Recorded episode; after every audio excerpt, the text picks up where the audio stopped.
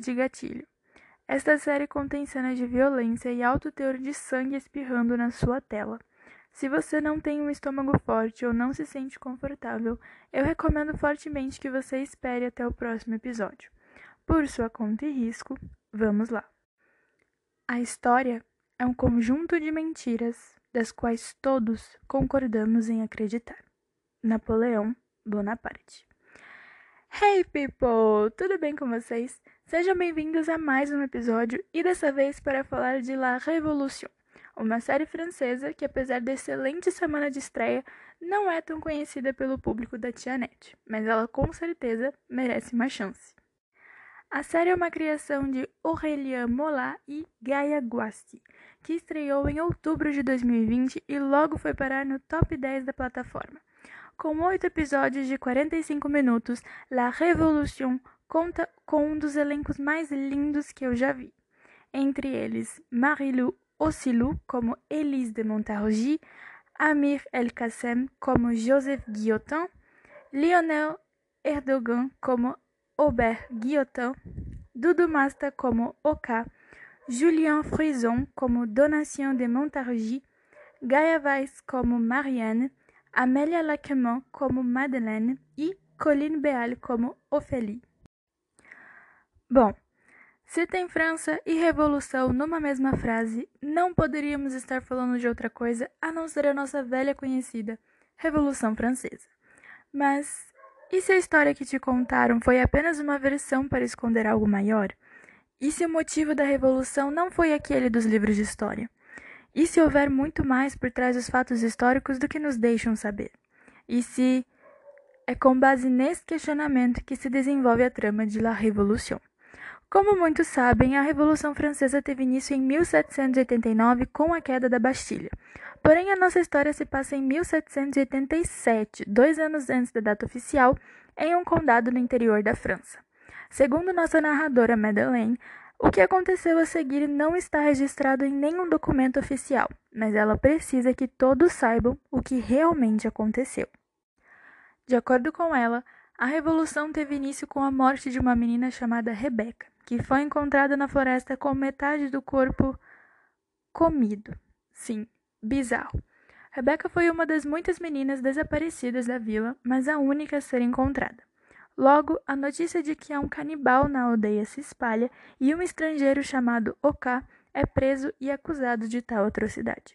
O médico que trabalha na prisão, Joseph Guillotin, tem certeza de que o homem não é o culpado e, após uma breve conversa com ele, começa suas investigações. É aí que ele descobre uma doença que até então nunca havia sido diagnosticada. O sangue da pessoa infectada se tornava azul, ela ficava agressiva, com os sentidos apurados, sentia tanta fome a ponto de cometer canibalismo e, para piorar, o coração dela não batia. Ou seja, as pessoas infectadas se tornavam zumbis e, consequentemente, imortais. Preocupado que a doença causasse mais mortes e curioso para saber quem está infectado, Joseph começa a buscar uma cura e investigar quem pode ser o paciente zero. Neste ponto da história, conhecemos a Fraternité, ou a Irmandade. Um grupo de rebeldes descontentes com a nobreza, principalmente com a família de Montargis, que compõe a nobreza local. Nesta família conhecemos a condessa Elisa, sua irmã Madeleine, seu tio Charles e seu primo Donatien, que mais tarde assumiria o posto de conde no lugar do pai de Elise. E após algumas reviravoltas e descobertas chocantes, Joseph, Elise e Marianne, a líder da Irmandade, formam uma aliança a fim de derrubar a nobreza, impedir que a doença continue matando os mais pobres e também encontrar uma cura para a mesma lutando pela liberdade, igualdade e pela irmandade. E é aqui que eu gostaria de ressaltar o papel da Madeleine na história. Ela sonha frequentemente com uma menina que tem as mãos pintadas de preto e o rosto escondido por uma máscara. Ela dá um tom sobrenatural à série, e de primeira não entendemos o sentido ou qual a ligação dela com os chamados sangue azuis. Ao longo da história, ficamos intrigados com Madeleine por ela sempre saber o que está para acontecer e também por sua narração misteriosa, dando a entender de que ela sabe muito mais do que está contando. Mas eu vou deixar para cada um tirar suas próprias conclusões. E se eu tivesse que definir esta série com apenas uma palavra, eu diria genial. Ela cumpre seu papel como uma ucronia, que para quem, assim como eu, nunca tinha ouvido este termo antes, é um nome chique para história alternativa, no qual a trama se passa num mundo em que a história possui um ponto de divergência daquela que nós conhecemos.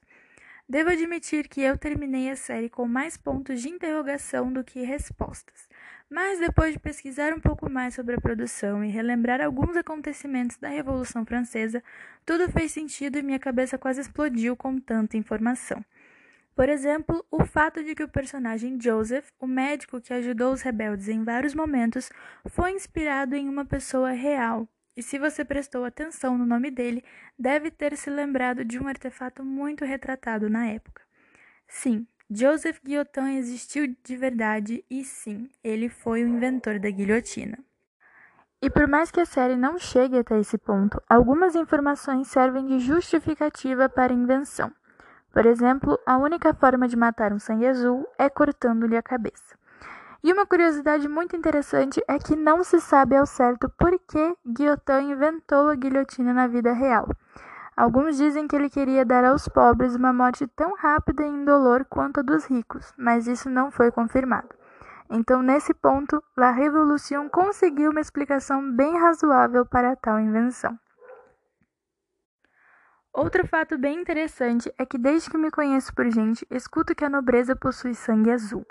E com certeza você já deve ter ouvido a mesma coisa.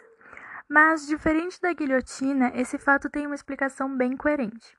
Como os nobres passavam a maior parte de seu tempo em seus castelos, eles costumavam ter a pele pálida e por isso suas veias eram mais visíveis do que a dos camponeses que trabalhavam sob o sol diariamente. Por isso ficaram conhecidos por ter sangue azul. Mas eu não me surpreenderia se a rainha Elizabeth realmente tivesse sangue azul, afinal, como saber o que acontece dentro das paredes de Buckingham? E voltando a falar da Madeleine, eu não vou dar spoilers e nem contar a minha teoria sobre mas eu peço que prestem atenção na cena inicial e nas cenas finais, principalmente em relação ao lugar e à narração dela. Tenho certeza de que a sua concepção sobre a Revolução Francesa vai mudar para sempre. E além da belíssima junção dos fatos históricos com a ficção, eu devo destacar outros pontos que fazem dessa série uma produção incrível. E o primeiro deles é a fotografia, que é simplesmente impecável. A iluminação, a paleta de cores, os planos presentes nas cenas de luta são divinos, dignos de um prêmio. Principalmente em uma cena específica que para mim foi de tirar o fôlego. A cena onde Marianne carrega uma bandeira branca manchada com os sangues azul e vermelho no mesmo tom e mesma ordem da bandeira francesa foi com certeza uma das cenas mais emblemáticas e significativas que eu já vi. A produção ainda retrata diversos assuntos que de alguma forma se mantêm muito atuais, como por exemplo o fato dos estrangeiros serem repelidos pela sociedade francesa, como é o caso dos refugiados atualmente na Europa, no geral. Ela também faz críticas à desigualdade social escancarada na época e que ainda pode ser vista em muitos lugares ao redor do mundo. A produção ainda aborda a questão da fome os próprios infectados dizem que quando a fome vem, ela se torna incontrolável e perigosa. O que não é diferente com a parte da população renegada e mostrada na série, pois a pior tortura e consequência da desigualdade social que pode existir é a fome. A barriga vazia que faz com que as ações não sejam medidas e que as reações sejam inevitáveis.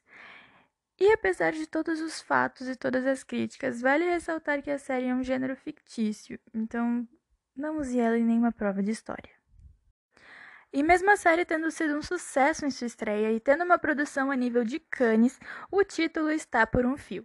Em uma entrevista recente, um dos produtores artísticos responsáveis pela produção de séries francesas da Netflix afirmou que a série não será renovada, e como sempre, temos a justificativa da falta de audiência nos episódios seguintes ao primeiro o que me deixou muito chateada porque algumas coisas ainda ficaram sem respostas. Mas enquanto a plataforma não postar um comunicado oficial e como boa brasileira que sou, eu ainda tenho esperanças. Ainda assim, La Révolution merece uma chance. Como eu disse, se você souber alguns fatos básicos sobre a Revolução Francesa, não fica muito difícil imaginar o que acontece depois. Mesmo com essa incerteza de renovação, eu recomendo fortemente que você assista a série só pela genialidade da produção. E eu devo admitir que La Revolution me tirou completamente da minha zona de conforto e que eu não esperava uma produção tão grandiosa e cenas tão fortes e detalhadas como aquelas. E eu queria deixar um enorme obrigada à minha amiga Di, que me indicou a série e surtou junto comigo criando teorias e reinventando a história. Eu espero que esse episódio tenha satisfeito suas expectativas. E agora, meus queridos ouvintes, esse episódio está chegando ao fim. Eu espero que vocês tenham gostado. Não esqueçam de compartilhar com os amigos e eu vejo vocês na semana que vem com mais uma série e mais um Bia Comenta. Tchau! Um povo com medo obedece. Um povo com nada a perder se revolta. La Révolution.